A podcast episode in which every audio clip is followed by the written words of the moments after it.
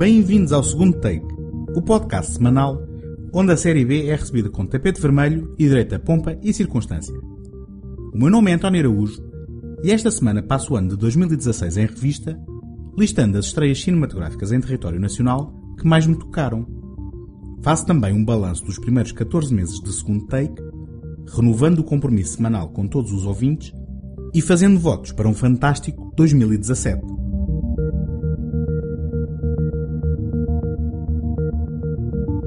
Episódio de hoje é apoiado pela Take Cinema Magazine, a dar cinema desde 2007, com o intuito de oferecer uma alternativa cultural completamente gratuita.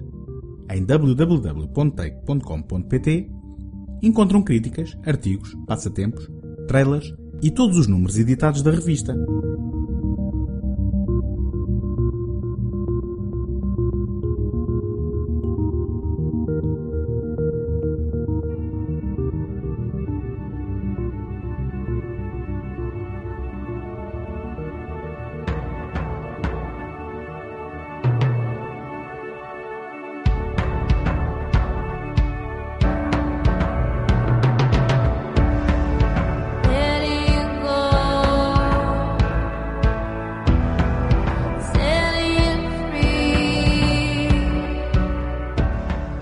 Chegados a fim de mais um ano, este bastante conturbado por sinal, dou por mim a quebrar mais uma resolução que tinha feito no início do mesmo.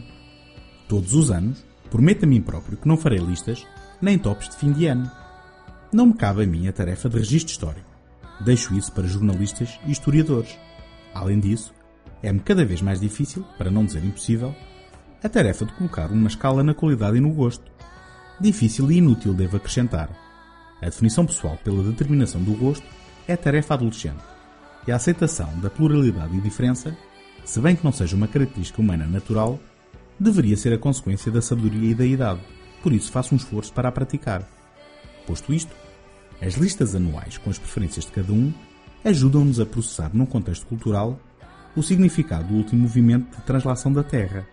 Assim, e também porque me foi pedido para o fazer para a Take Cinema Magazine, partilho aqui convosco os 10 filmes que mais me marcaram em 2016 e, porque tive de definir uma ordem, também aqui a mantenho em contagem decrescente. Relembro que esta é uma lista que reflete uma escolha muito pessoal, em função do que fui conseguindo ver o ano passado, não sendo definitiva nem representativa de nada, a não ser o meu próprio gosto.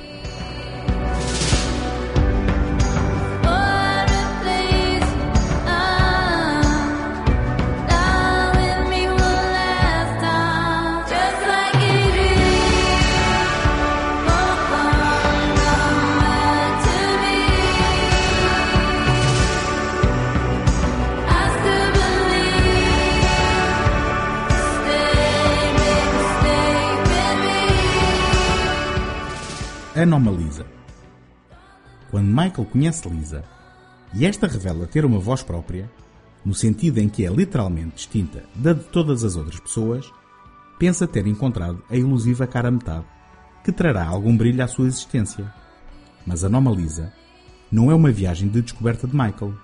A sua luta com o mundano do dia a dia ou a angústia do vazio provocado pela ausência do sublime continuará. E é quando saímos da sua cabeça, numa das cenas finais, e vemos Lisa e a sua amiga como pessoas distintas, com identidades e personalidades próprias, para quem o encontro com Michael foi mais uma experiência de vida enriquecedora e não destrutiva, que percebemos que o que acabamos de assistir foi um vislumbre alienado e por vezes assustador de alguém que luta diariamente e perde a batalha com os seus demónios.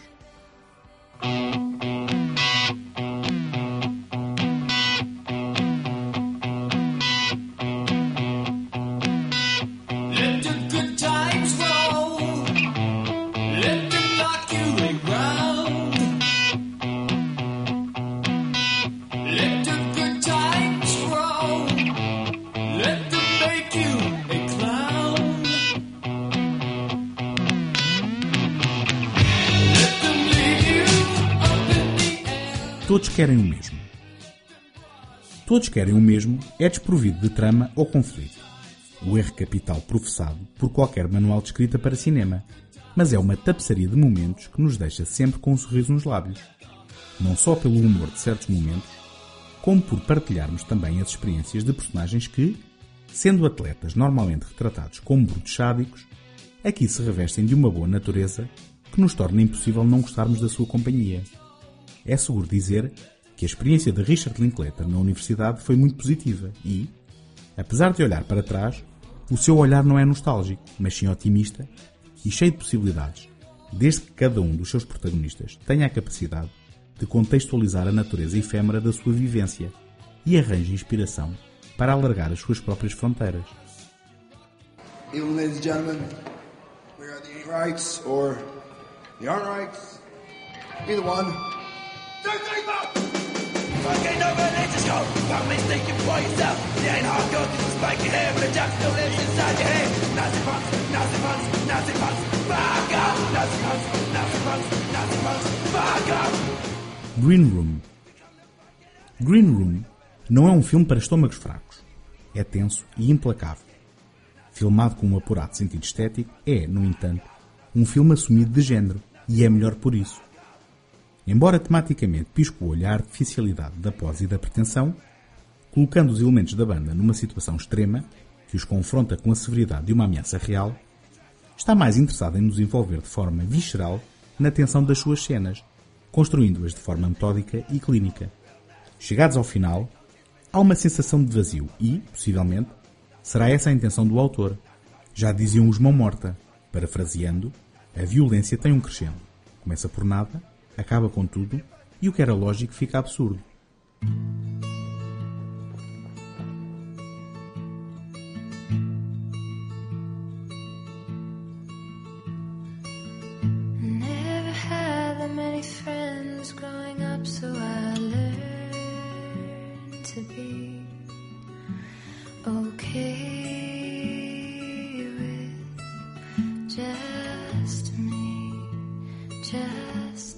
Memórias de Marnie.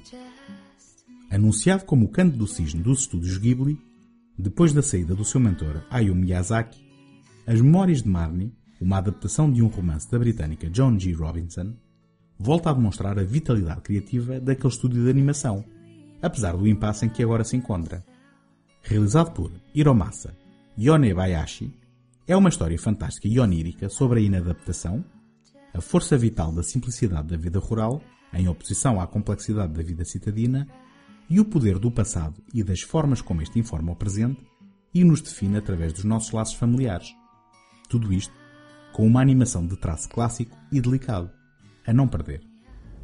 Nuestro planeta húmedo tiene una sola mancha marrón donde no existe ningún grado de humedad. Es el inmenso desierto de Atacama. Envueltos por el polvo estelar, los científicos de todo el mundo construyeron aquí los más grandes telescopios de la Tierra. Nostalgia da luz. Patrício Guzman procura refletir sobre o passado recente do Chile, nomeadamente sobre quem ainda hoje procura no deserto de Atacama os corpos desaparecidos dos seus familiares, vítimas do regime de Pinochet, num paralelismo com o olhar sobre o passado que nos chega do espaço sideral que os astrónomos fazem no mesmo deserto. A reconciliação com o passado permeia esta obra que questiona algumas das nossas percepções sobre o tempo e expõe uma ferida da história chilena, mas universal, porque intrinsecamente humana, que muitos preferiam ver esquecida ao invés de sarada.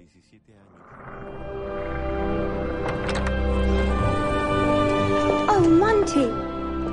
Come, join me on the divan. It seems Allegra's a no-show, which is simply a bore. But I'll partner you in bridge. Ho! Would that it were so simple. Cut. 27 apple, take two. All right, all right, let's try this. Your line, just say it as I say it. Say your line exactly as I'm Mm-hmm. about to. Okay, sure. Would that it were so simple. Would that it were so simple. Would that it were so simple. Would that it were. Wait, wait, would- watch my mouth. Would that it were so simple. Would that it were so Would that it were so simple. Would that it were so My dear boy, why do you say that? Why do you say twirl? Well, you said say like I said. Uh, y- yes, but- Would that it were so No, simple. no, you Would seem to be it lingering. It's interminable, the were. I'm wondering when it'll end. Then we shouldn't be wondering, should we? We should be marching right along to so simple. Would that it were so simple. Trippingly. Would that it were so simple. Trippingly. No, don't say trippingly. Say the line trippingly. Salve César. Os irmãos Coen constroem o seu pop-pourri temático, onde, por cada cena de simbolismo e relevância imediata, temos outra críptica e misteriosa. Quem é fã dos autores e das suas preocupações temáticas, encontra em Salve César muita carne onde cravar os dentes, incluindo discussões teológicas, personagens em plena crise de fé, o confronto entre as ideologias comunista e capitalista, o questionamento do cinema como artifício e de qual o seu valor em contraponto com a realidade, ou mesmo uma reflexão sobre a fronteira entre o jornalismo sério e o tabloide cor-de-rosa. Tudo isto com uma recriação de época luxuriante, música, dança e, muito importante também, muitas gargalhadas à mistura.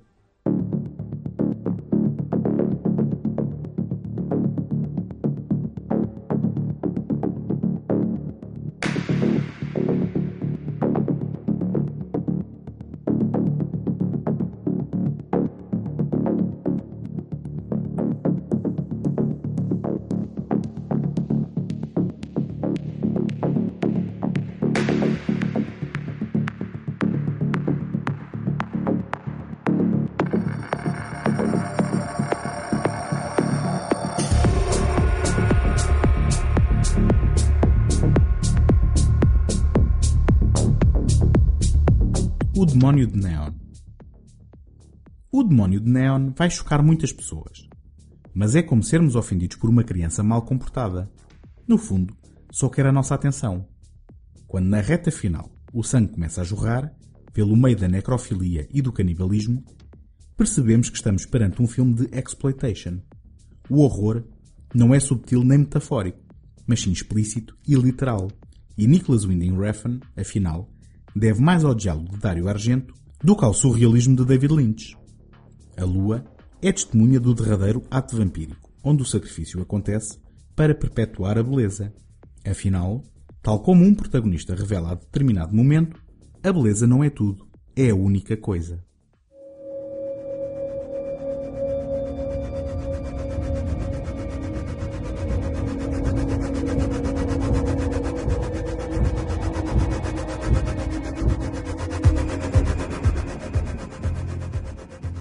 Cavaleiro de Copas Cavaleiro de Copas é um companheiro espiritual do sublime Árvore da Vida. Retoma os temas das relações fraternais, da angústia da perda, da procura de sentido e do arrependimento. Nele, seguimos Rick, um argumentista de sucesso em Hollywood, mas perdido num deserto existencial, não sabendo quem é, para onde vai ou o que vale. O hedonismo do meio por onde se movimenta, não substituindo a procura de algo mais substancial e verdadeiro. Terence Malick é um humanista e, como tal, tem consciência do nosso ínfimo lugar na grande escala do universo, patente nas cenas iniciais, onde a Terra é observada do exterior em cenas de rara beleza. Em última instância, é também um otimista. Em Cavaleiro de Copas, o ato de criar vida é encarado como caminho derradeiro para uma centelha de esperança na incessante busca pelo sublime.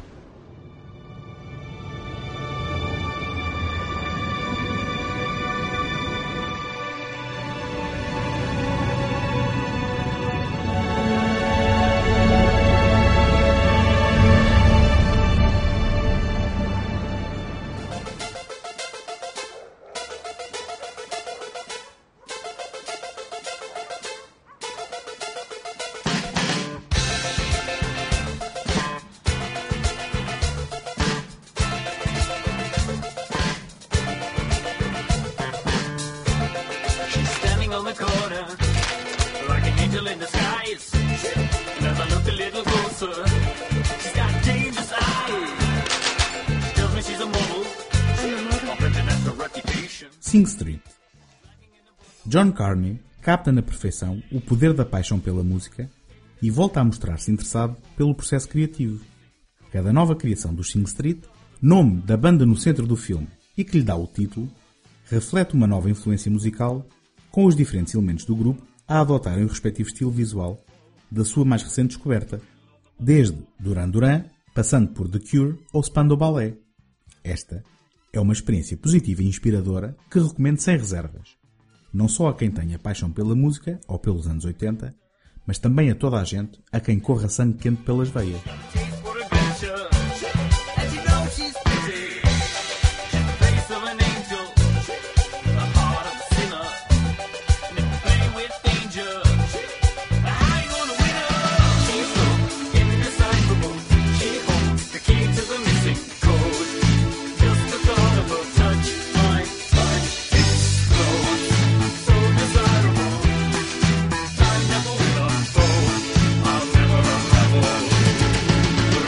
Model.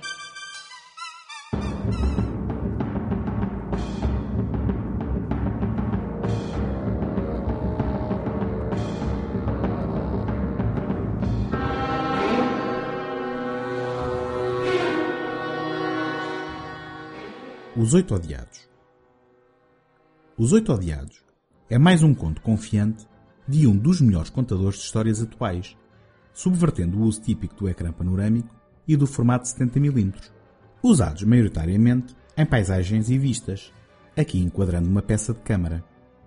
Quentin Tarantino leva o seu tempo na construção das situações e vai revelando o suficiente das personagens para nos provocar reações milimetricamente planeadas. Se demonstra uma preocupação com o estado das coisas na América atual, incluindo o cenário onde se passa a maioria da ação, como uma analogia do caldeirão de tensões raciais, onde o horror da violência se sobrepõe a qualquer questão de género ou raça, a verdade é que o seu engenho está na forma como nos narra a história. Tal como Sacanas Sem Lei abordava o poder da narrativa cinematográfica, também aqui se explora a importância da narrativa oral, tanto como expressão equivalente de verdade e mentira, como da sua capacidade manipuladora, independentemente da sua natureza. As histórias têm o poder de nos suscitar emoções ou mesmo ideias, sejam elas verdadeiras ou falsas. Os Oito Odiados é puro Tarantino. É indulgente e até arrogante, no melhor sentido da palavra, e é o resultado de um autor em plena forma e no auge das suas capacidades. Quem não gosta, não vai passar a gostar. Para quem é fã, há aqui muitas razões para uma sublime experiência no escuro do cinema.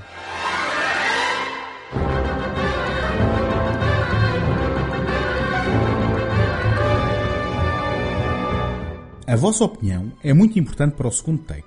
Peço-vos que deixem uma crítica positiva no iTunes para ajudar a dar visibilidade ao programa. Se conhecem quem possa gostar do que aqui faço, partilhem o podcast e ajudem-me a chegar a mais pessoas.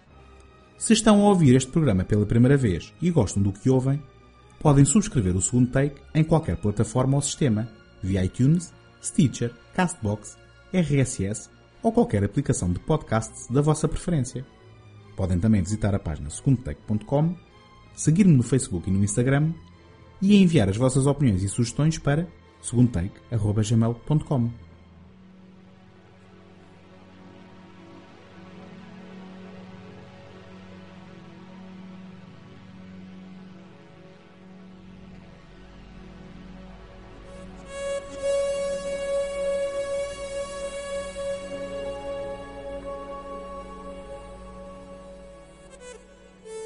Quando o segundo take nasceu, em outubro de 2015, o ímpeto para a sua existência era a análise a filmes de série B e Z, especialmente títulos nostálgicos dos anos 80. Interessava-me o culto de títulos obscuros e interessava-me rever e esmiuçar um conjunto de filmes que encaixavam nesse perfil, no âmbito de um podcast semanal que, à falta de outra voz para alimentar uma conversa, teria de funcionar num registro de ensaio oral. Cedo percebi que, em primeiro lugar, a preparação para a gravação de programas neste formato exigia um esforço de escrita que poderia ser aproveitado para a publicação de artigos. Em segundo lugar, que o âmbito de filmes a serem abordados neste espaço não se poderia limitar à sua premissa inicial. Tentando encontrar um equilíbrio, comecei a programar uma seleção de filmes de culto, novidades, curiosidades e clássicos, onde o único requisito era a minha vontade de ver e analisar os filmes em questão. De forma orgânica, e influenciado pelo esforço semanal envolvido, o segundo take começou a definir a sua forma, normalmente contendo a análise a dois filmes, com uma duração média de aproximadamente 20 minutos. Com o passar do tempo, comecei a tentar desenhar uma ligação temática entre os dois filmes de cada episódio. Este objetivo vai sendo atingido com um sucesso variável, mas está sempre presente e em constante refinamento. Com algumas experiências fugindo ao padrão estabelecido, episódios especiais, convidados e análise a séries televisivas, estava encontrada a identidade do podcast Segundo Take. Ainda assim, a programação de um episódio do Segundo Take antecipa a sua data de publicação num mês, na melhor das hipóteses, e numa semana, na pior das hipóteses. A preparação do mesmo normalmente ocorre durante a semana anterior à data de publicação. Esta é uma situação longe da ideal, no que respeita à qualidade de vida do autor e, por vezes, no que respeita à qualidade do produto final. Entretanto, a atividade paralela de publicação de artigos no site começou por não obedecer a nenhum plano nem padrão. Estes aconteciam como subproduto do podcast, ou conforme a inspiração do momento. É por isso, com surpresa, que, em maio de 2016, recebo o convite do José Soares para colaborar com a Take Cinema Magazine, tanto na produção da revista, como na contribuição com conteúdos para o seu site. Aceitei o convite com entusiasmo e tracei como objetivo pessoal a produção constante de conteúdos, de forma a, simbioticamente, garantir uma publicação regular na Take, garantindo ao mesmo tempo a publicação semanal do podcast no segundo Take. O resultado imediato foi a priorização da Take como veículo para a palavra escrita, especializando o segundo Take como plataforma para o podcast. É verdade que mantém a publicação de artigos neste site, mas atualmente limitam-se a servir como apontadores para o trabalho publicado na Take. Entretanto, em outubro passado, o José Soares e o João Paulo Costa aceitam generosamente apoiar o segundo Take, disponibilizando daí em diante semanalmente o podcast no site da Take, facto que me deixa muito orgulhoso. Os desafios de produzir um podcast semanal têm sido vários e de variadas ordens. Além dos constrangimentos de planeamento que referi e do esforço necessário para o cumprir, tenho-me deparado com desafios técnicos decorrentes do aumento do nível de exigência que me vou impondo a mim próprio. Quando me iniciei nesta aventura, comecei por utilizar como microfone um auricular de telemóvel. Passado uns tempos, fiz o upgrade para um microfone USB e mais tarde adquiri uma mesa de mistura e microfone XLR. Com o aumento da qualidade do material, aumenta proporcionalmente o nível de exigência, o nível de dificuldade, bem como o respeito pelo trabalho dos profissionais da sonoplastia. Sendo apenas um amador interessado, por vezes as configurações para a captura de som ou as experiências de pós-produção não têm sido as melhores e por isso peço desculpa. A promessa que posso fazer é que pretendo produzir todas as semanas um programa com a melhor qualidade de som possível. Seja um programa tradicional, uma conversa com um convidado presencial ou mesmo via Skype. Para os interessados, partilharei no post deste episódio a lista de material e software que utilizo na produção do segundo take. Chegados ao fim de 2016, e apesar das dificuldades, mantenho o entusiasmo pela produção do podcast, que felizmente mantém um número constante de ouvintes uma média de 1552 subscritores por mês nos últimos seis meses, e pela colaboração com a Take. Gostaria de agradecer em primeiro lugar à minha família, muito especialmente à Sandra, pelo apoio incondicional ao meu trabalho árduo e constante de ver filmes, e por tomar conta da miudagem quando desapareço para gravar mais um podcast, e à tia Miquelina, por providenciar o estúdio improvisado onde a magia acontece. Quero agradecer também aos ouvintes que voltam todas as semanas apesar de silenciosos, são, em última instância, a razão pela qual continuo com o entusiasmo do primeiro dia. Agradeço também o apoio de todos os amigos, mais ou menos cinéfilos, que sugerem, comentam, criticam e, acima de tudo, vivem comigo este projeto.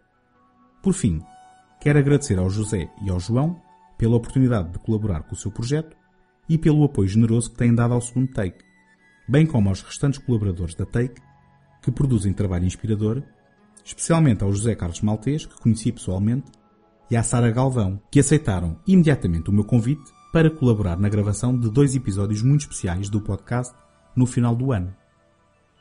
Para o novo ano que se avizinha, vou colocar um dos meus objetivos regulares em banho-maria.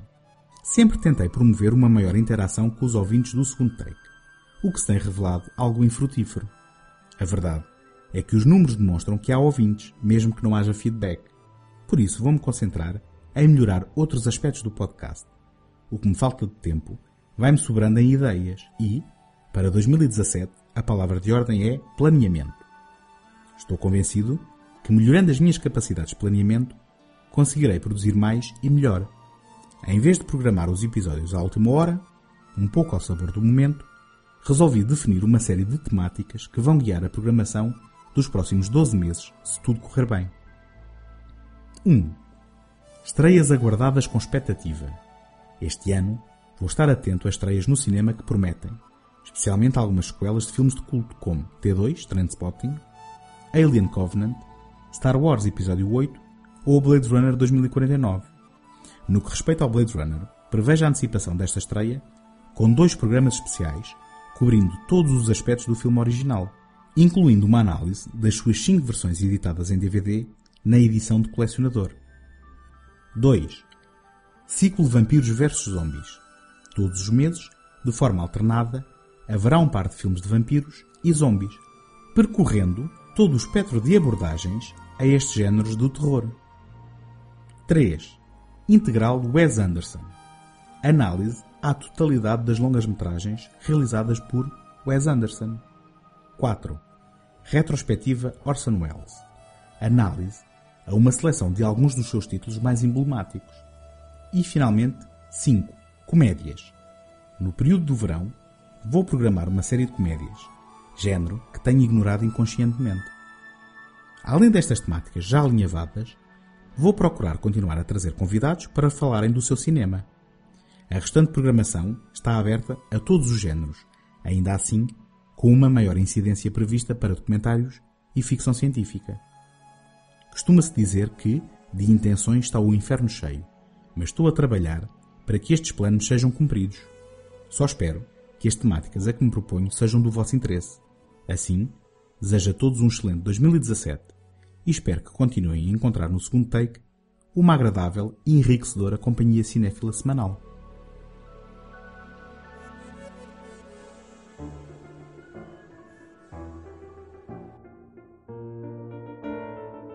Encontramos na próxima semana.